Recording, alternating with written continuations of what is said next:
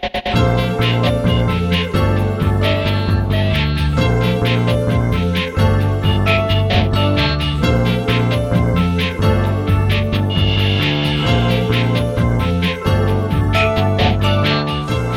あやってまいりました笑いの鍋をご提供するネットラジオ番組メガネの車掌プレゼンツ今夜も闇鍋。今週もお口に合いますでしょうか？本日も鈍行列車で参ります。出発進行。この番組はブラザーチップレコードの提供でお届けいたします。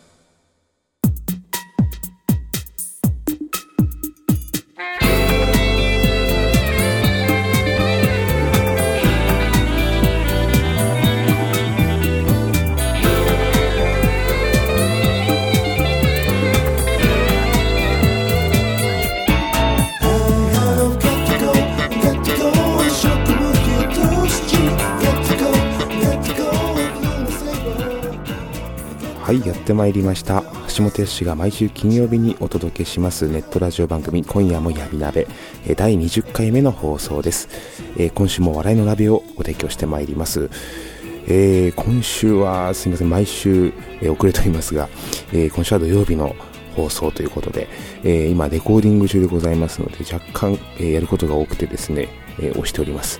申し訳ございません。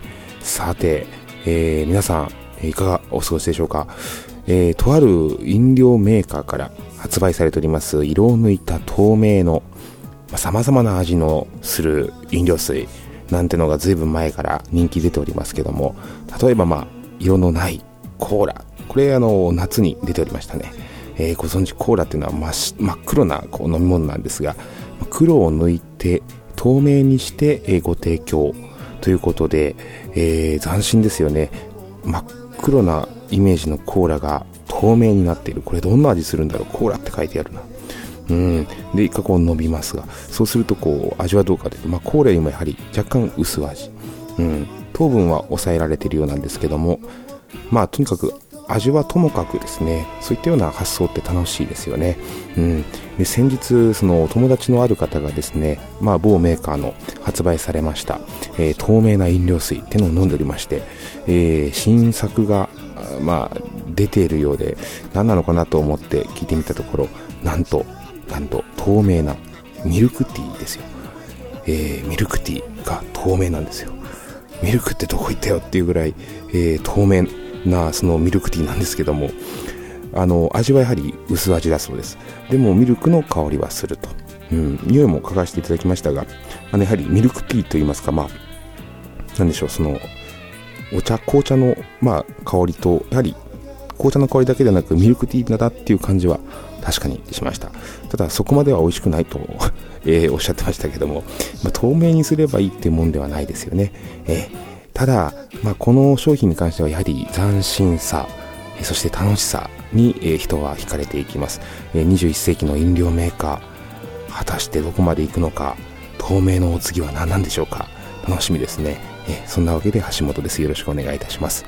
さて今週はどんな闇鍋を召し上がっていただくのかと申しますと闇鍋スタディ Today's メガネミュージック闇鍋クイズ以上のお鍋でお届けいたします。それではまず、えーこちらから。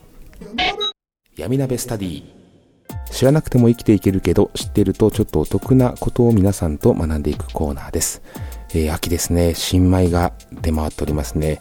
日本の秋の食べ物といえばやはり日本の主食でもあります。そう。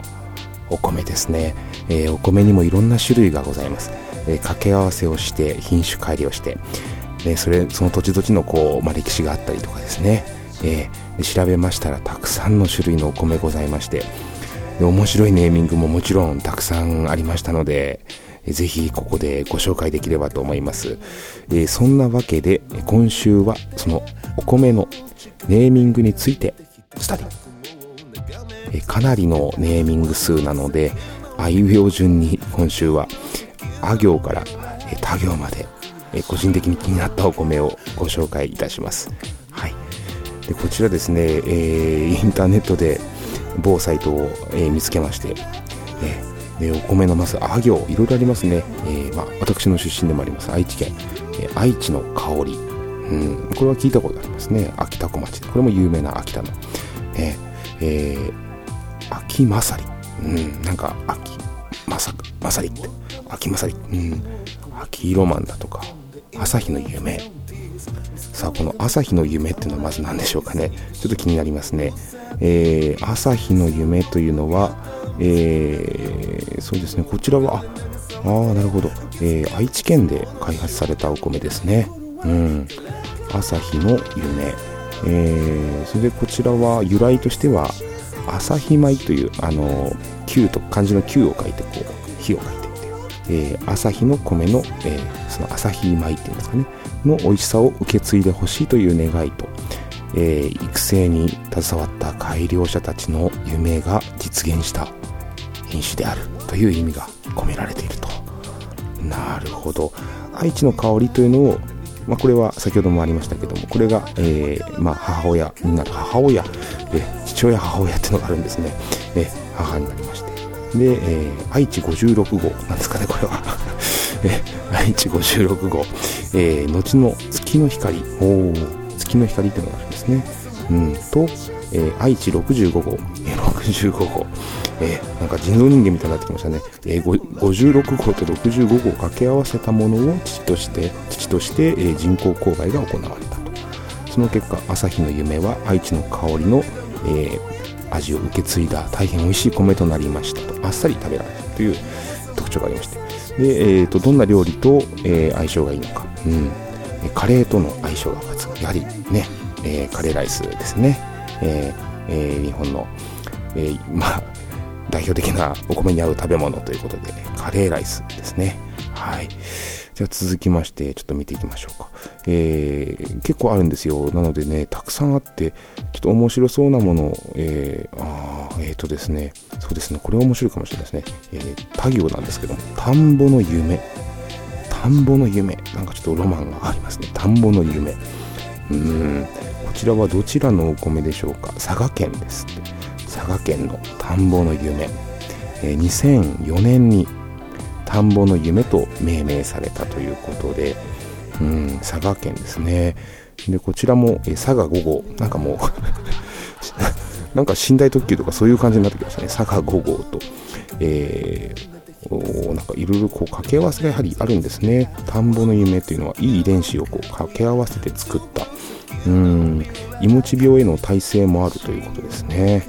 やはり粘り気があって、うん、粒立ちが良くて、えー、口に含むと甘みがあってということで、えー、やはり、え、こちらの田んぼの夢もですね、えカレーライスに合いますということで、えやはりカレーライスに合うんですね。田んぼの夢もですね。そして、そして、あ、これもなかなか面白いですね。えこちらがですね、ゴロピカリというのもありまして、え群馬県で人気の、えゴロピカリということで、こちらのイメージ、名前のイメージは、あ、えー、やはり最近こういう公募といいますか、えー、募集を行って作れるんですね、えー、群馬県の名物でもある雷、うん、この雷が稲の豊作をもたらすと言われ雷のゴロゴロという音とコシヒカリの光をとってゴロピカリと命名と、え小学生が名付け親になったらしいですね、えー、えー、こちらもやはり、えー、コシヒカリのブレンド米とおおむね同等というような評価を受けていて A ダッシュを獲得したということですね。うん、でやはりこちらも、えー、カレーや丼物お茶漬け やはりカレーにも抜群だということで説明がありますね。ゴロピカリ、うん。えー、ゴロピカリ田んぼの夢そしてああこれは面白いですね。他行、えー、同じく他行からですね。また面白いのがありますね、えー、てんこ盛りというお米ありますね富山県ですね。てんこ盛り。何でしょうかね。てんこ盛りっていう名前は。あなるほどなるほど。天子というのは富山弁でてっぺん。頂上というあの意味があるということで。でまあ米の頂点に立つことにも、えー、思いを込めて作られたと。すでにもう天高くというお米もあるということですね。でてんこ盛りと、えー、てんこ盛りという、えー、そういうお米ですねなかなか面白いですねこちらもやはり甘くもっちりした粘りのある、えー、お米で、えー、あ病気の発生が少ないのが特徴ということですね。うん。やはりコシヒカリと同等の美味しさを、えー、あるということで高い評価を受けていると。えー、で、お椀いっぱいに装いましょうという、そういうような、えー、補足説明がありますね。てんこ盛りという名前だなだけにですね、お椀いっぱいに、えー、こう持って食べましょうという。で、まあ何が合うのかっていうと、やはり、えー、やはりありますね。カレーライスということですね。えー、てんこ盛りもやっぱりカレーライスということで。えー、あ、他行もう一つございましたね。えー、こちら面白いですね。えー、他行のですね、さらに面白いのがですね、新潟県にございます。えー、こちらのお米、どんとこいという、えー、どんとこいというお米ですね。えー、こちらの名前の由来は消費者が望むお米のうまさをどっしりと受け止め、その通りの信頼感を表してくれるという期待を込めて名付けられましたと。生産者が自信を持って推薦できるお米と言えますと。えー、こちらは、どんとこいっていうお米ですね。新潟でございますね。うん、なんか有名どころ以外にもこういった面白いネーミングのですね、えー、お米が出回ってるんですね。どんとこい。そしてこちらもやはり合うのは、えー、炊き込みご飯やカレーライス、えチャーハン、リゾットのような料理にしても美味しいですよということでおすすめですということですね。えやはりカレーライスということで、またカレーポイントつきましたね。そして、そして、あ、もうこれ完璧な、もうまさにカレーに合うお米としての誕生したということでですね、えー、もうどれも、これも日本のお米はカレーに合うっていうことに説明になってますけども、その中でもさらにカレーに合うお米ということでですね、なんと名前、その名も新潟県で作られました。27年の歳月を作られて、かけて作られた。名前がカレー米というまんまなんですけども、カレーに合うお米として誕生したということで、えー、カレーライス専門の、専用のお米としての販売ということで、とてもユニークな、えー、新種米というお話だそうですね。はい。なるほど。こちらもやはりカレー、あ、いや、カレーだけではなく、このカレー米はカレーだけではないと。えピラフやチャーハンもおすすめだということですね。はい。ピラフチャーハン。え、そういった、えー、いろんなお米ございます。まだこちらは、あの、そのたくさんあるお米のうちの、えー、一つでございます。そして、えっ、と、こちら、まあ、今回まとめさせていただくと、こういった多くある種類のお米、いろんなところでいろんな日本全国ございますけども、やはりお米に一番こう最適な料理っていうのはいつだってカレーライスなんだと。えということはまあ日本のこの主食でもあるお米に一番合うものなんだと言われたらカレーライスだと。はい。では、あの、来週は、えー、引き続きですね、えー、な行からご紹介したいと思います。以上、闇鍋スタディでした。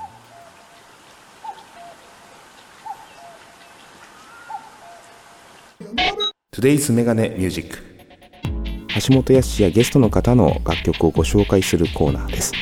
え今週ご紹介します楽曲は橋本氏ミニアルバム「鏡の中のルージュ」から「鏡の中のルージュ」というタイトル曲です聴いていただきますどうぞ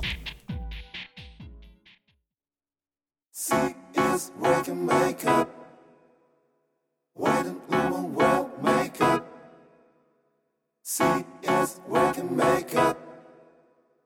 Why don't woman wear makeup?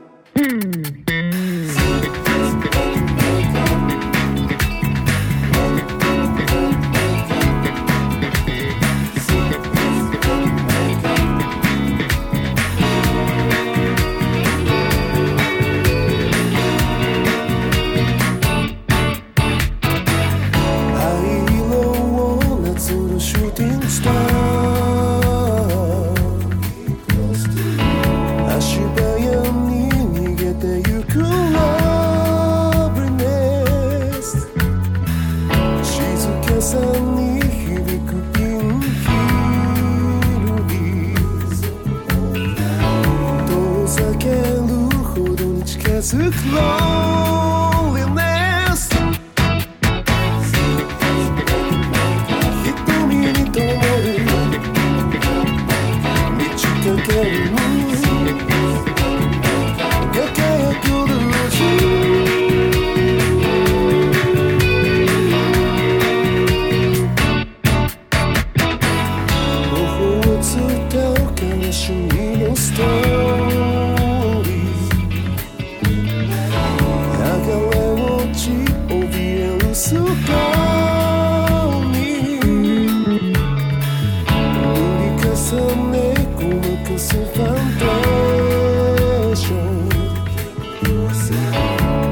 could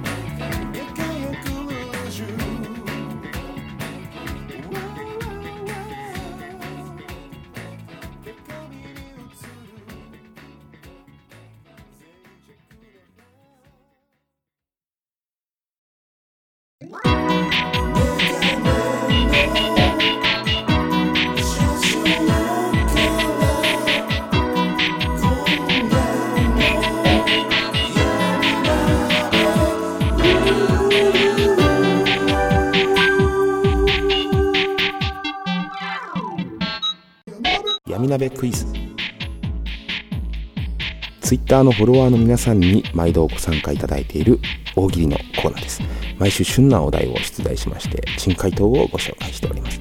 さて、えー、先週のお題なんですがインコのピーちゃんというまあ僕が勝手につけたインコのピーちゃんのお話でございました。